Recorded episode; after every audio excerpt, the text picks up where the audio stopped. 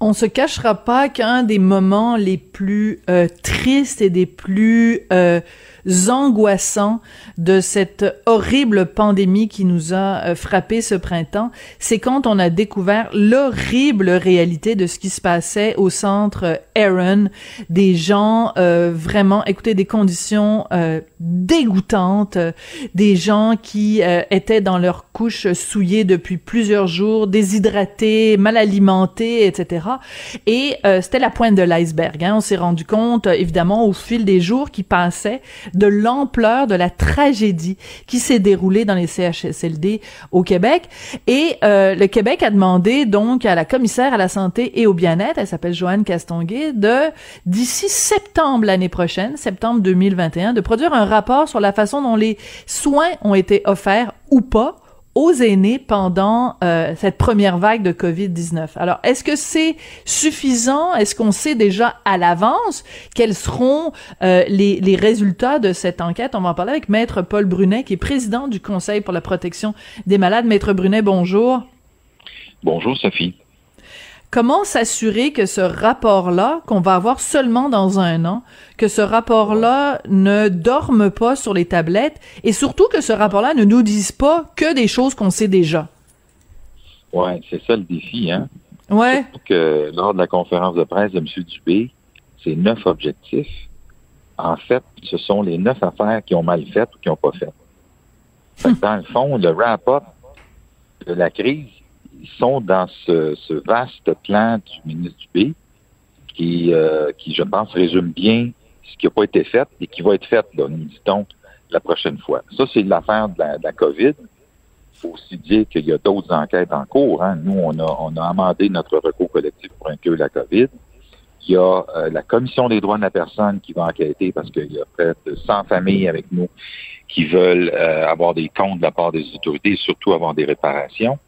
Alors, il y a d'autres euh, enquêtes, le coroner, le coroner en chef qui fait des mm aussi, on s'implique, on fait bien des enquêtes. Mais, comme vous le dites, il y a des grosses chances que les affaires qui sortiront dans le rapport vont recouper probablement les affaires qui vont déjà mal depuis longtemps et qui ont été exacerbées par la crise. Euh, comme, tu sais, mettre un des premiers objectifs du ministre du Pays, ce sont ces mots, mettre l'emphase sur le milieu de vie. Mais là. Ça, Sophie, tu peux, pas être contre ça. Mais ça fait longtemps qu'on aurait dû le faire. Tout le monde est pour la vertu. Tout le monde est pour la vertu. Tu sais, c'est comme une évidence, là. Alors, euh, c'est ça. Bon, plus de main-d'œuvre, plus de dépistage. Je me suis un peu euh, euh, brouillé avec Mme Tussaud hier, parce, avant hier, parce que je lui ai dit que les personnes âgées ont commencé à être dépistées en mai en CHSLD. Elle dit, ah non, c'est en avril je lui ai envoyé des découpures de presse, des rapports de Montréal pour lui dire que c'est pas tout à fait vrai ce qu'elle dit. C'est plutôt en mai. Et, je tiens euh, cette, cette information, notamment de la chef adjointe responsable de l'hébergement pour le plus gros CIUS euh, du Québec, le CIUS de Centre-Sud de Montréal. Alors, donc, le dépistage, non, mais c'est important ce que vous dites, Maître Brunet. Le dépistage des personnes âgées au Québec n'a commencé qu'au mois de mai, alors que la, pandémie, on peut la dater, moi je, mets toujours la date de départ, le vendredi 13 mars, on ferme les écoles, on ferme tout ça, bon. Donc c'est seulement en mai qu'on commence à dépister chez les personnes âgées.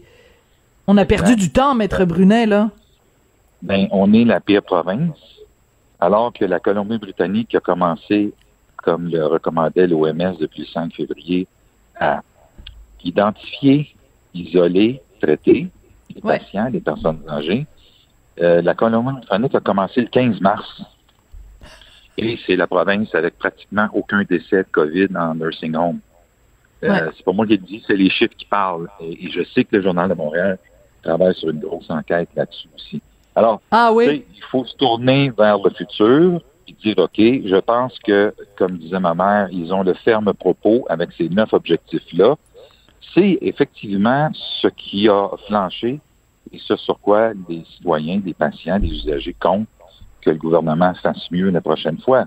Mais à plusieurs égards, il va, comme vous le savez déjà, le prétendre puis tenter de le prouver lors des différents procès qui vont avoir lieu, mm-hmm. euh, que le gouvernement du Québec, comme le gouvernement du Canada et d'autres juridictions n'étaient pas prêtes Mais, mais en même temps, je veux rester, je veux rester, Maître Brunet, sur l'exemple que vous avez donné de la Colombie-Britannique, parce que une autre chose aussi qui a été faite de façon exemplaire, selon moi, en Colombie-Britannique, c'est qu'on a, dès le début, interdit formellement, puis j'insiste, on a interdit formellement le, le, le, déplacement de personnel, ce qui est quand même une évidence. Là, moi, je suis pas dans le milieu de la santé, puis si tu me dis, euh, ne serait-ce que si tu me dis, il y a quelqu'un qui a la gastro, ben je vais dire euh, cette personne là c'est mieux qu'elle se promène pas euh, à droite puis à gauche là. Puis je suis pas je suis pas je suis pas prix Nobel de médecine moi là là. Alors comment ça se fait qu'en Colombie-Britannique ils ont eu ce réflexe là rapidement et comment ça se fait que quatre heures plus tard dans les maritimes ben nous au Québec on l'a pas fait?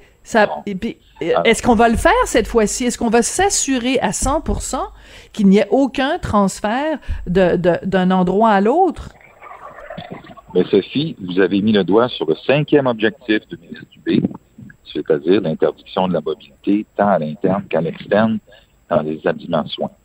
À la décharge qu'à un certain point, parce que c'est un peu la faute de l'État si on, on manquait de monde déjà avant la crise, puis qu'on s'est mis à courir comme des petits gars en culotte courte pour embaucher du monde. Puis ben non, mais c'est ça qui se passe. Là. On a tout fait en crise, alors qu'on aurait pu bien faire comme on le réclame depuis plusieurs années. Mais cela étant dit, euh, ils ont été obligés de soigner du monde d'un côté et de l'autre parce qu'il manquait terriblement de monde. Et ça, c'est à cause de l'État, le, gouvernement, qu'il soit du la CAQ ou des libéraux. Euh, ça fait longtemps qu'on traîne euh, ce, problème-là. Alors là, on nous assure que ça ne sera pas fait. Remarquez que ces derniers jours, j'ai encore deux plaintes de familles qui ont vu des, des ascenseurs bourrés de résidents avec des, préposés, des préposés qui vont s'asseoir dehors, qui enlèvent le masque pour se parler. Alors, non. Euh, ben non, mais on n'enlèvera pas l'être humain, surtout que les préposés n'ont jamais été formés pour la pandémie, contrairement aux avis pour recommandation de la santé publique en 2013. Tu on, on, est un peu tout croche, mais je pense qu'on est bien intentionné. J'espère que M. Dubé a euh, l'autorité qu'il faudra, parce qu'à plusieurs égards, on, on s'est aperçu que localement, on manquait de, on manquait de suivi des directives ou des souhaits que le premier ministre. Le premier ministre a annoncé que le, 7 ou le 8 avril que désormais, les CHSLD et personnes âgées, c'était sa priorité. Euh, elles n'ont en fait été une priorité qu'à partir du fin avril, début mai. Alors, on était déjà, puis tu sais, quand tu me dis... Euh, c'était déjà trop tard, euh, c'était déjà trop tard. Ben oui, quand le Québec a annoncé l'urgence sanitaire le 13 mars, là, euh, il y avait déjà du monde qui mourait ou qui était gravement atteint de la COVID dans les CHSLD et les RPA, là. C'est pas du jour au lendemain qu'ils sont tombés malades. Alors, ça couvait déjà. Et malheureusement, contrairement à ce que l'OMS nous disait depuis 5 février, on n'a pas fait grand-chose pour tester. Les citoyens ont commencé à être testés vers la troisième semaine de mars, fin mars. Alors, oui, mais mais il y a une raison, il y a une raison pour ça, monsieur monsieur Brunet, maître Brunet, notre bon docteur Arruda, il était parti en vacances, il était parti en voyage, pardon, il était au Maroc, puis là il a pris il a pris quelques petits jours après, il a pris une bonne semaine. Ben tu sais, il était au Maroc là, tu sais, je comprends, il fait beau, fait chaud, en way la pastilla, puis en way le hein? Bon, les, les, tagines avec des petits abricots dedans, fait il a décidé lui de prendre plus de temps puis de de rester en vacances. Donc dans le cœur de la... Je m'excuse de faire de l'ironie, mais vraiment, là, ça, moi, je l'ai pas digéré.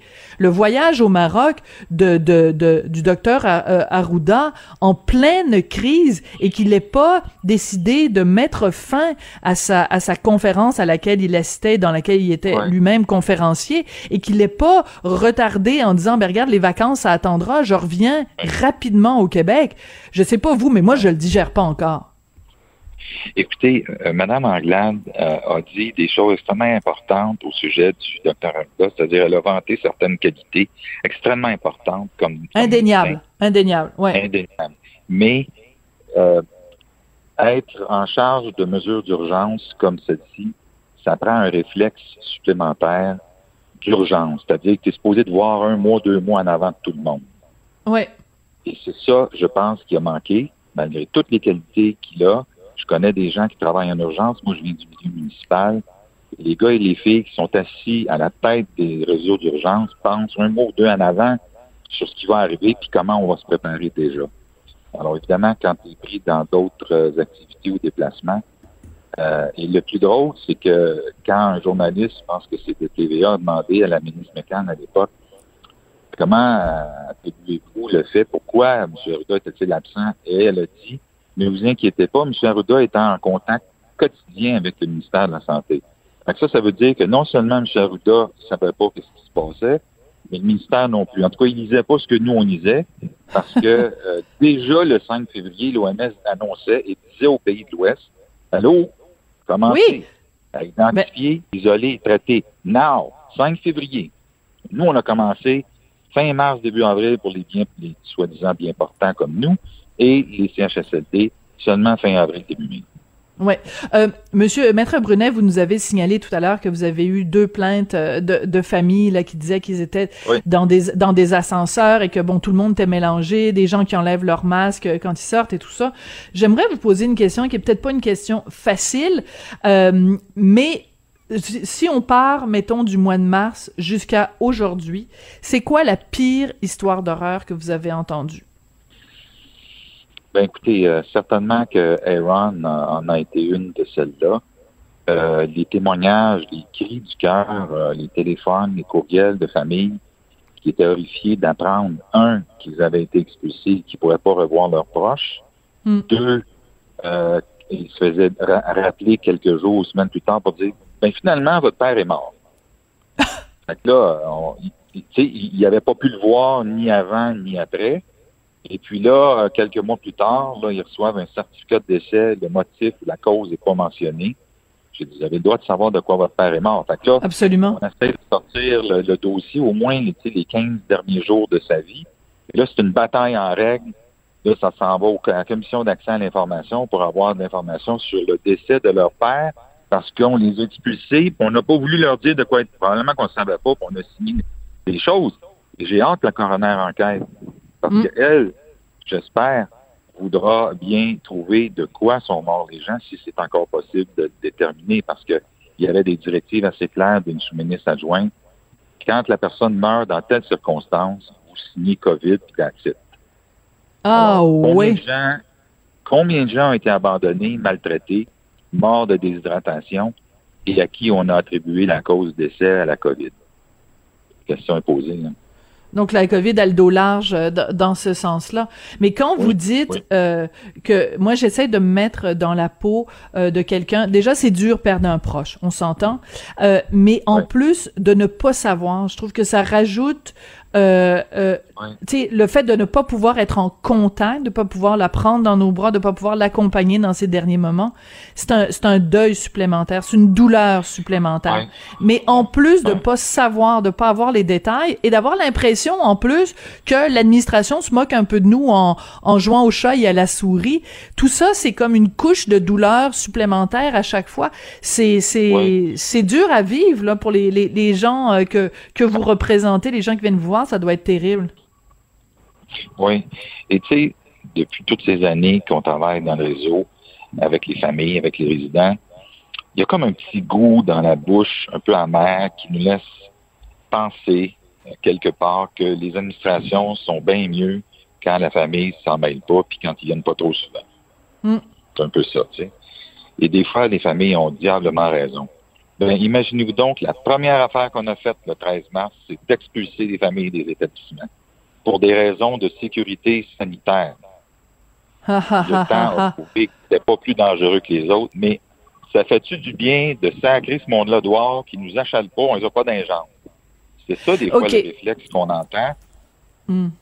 Je comprends ce que vous voulez dire. Non, mais Maître Brunet, je comprends, puis on va se quitter là-dessus c'est que il y a peut-être aussi, euh, ça faisait l'affaire de bien des gens de d'utiliser ce prétexte-là, de dire bon mais il y a danger de contagion. En fait, il y avait surtout danger d'observation. C'est que les quand la famille est là, la famille surveille le système de santé. Si on se débarrasse de la famille et des proches, bon on se débarrasse de gens parfois bien gênant qui pose beaucoup de questions. Je pense que c'est peut-être ça aussi la raison pour laquelle on a une partie de la raison en tout cas pour laquelle on a très rapidement euh, dit aux proches et aux familles ben on veut on veut plus vous voir ici puis que c'était plus facile euh, plus euh, euh, politiquement correct de dire bon on fait ça pour vous protéger en fait parce que vous êtes des risques de contamination. Maître Brunet, merci beaucoup. Puis euh, ben, bonne chance à toutes les familles euh, qui vont euh, devoir faire face à tout ça. Puis on croise les doigts quand même. Hein, on espère quand même que à travers tout ça, les gens vont pouvoir avoir des réponses, en tout cas, à certaines de leurs questions quand la la la commissaire Castonguay va donner les résultats de son rapport. Septembre 2021, c'est quand même long à attendre, non? Oui, ça va être long, puis il va y avoir des recommandations, puis ça va être une plateforme électorale éventuelle. Je suis pas sûr qu'on va tout régler, par exemple. Une plateforme électorale, qu'est-ce que vous voulez dire, Maître Brunet? Ben oui.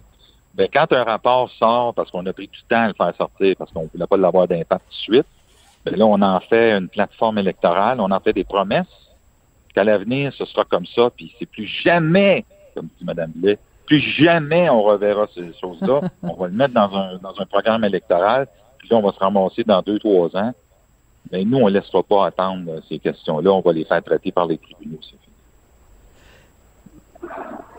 Les tribunaux, hein, ça, ça, ça, ça aide quand même à avoir un petit peu de mettre un petit peu euh, de pression euh, dans, dans, dans, ces dossiers-là. Maître Brunet, Paul Brunet, donc président du Conseil pour la protection des malades. Merci beaucoup d'être venu nous parler aujourd'hui. Merci Sophie. Merci. C'est comme ça que se termine l'émission. Aujourd'hui, je voudrais remercier Joanie Henry à la mise en nom, du Veilleux à la recherche. Prochain rendez-vous demain, même heure, 17h30. Merci beaucoup d'avoir été là.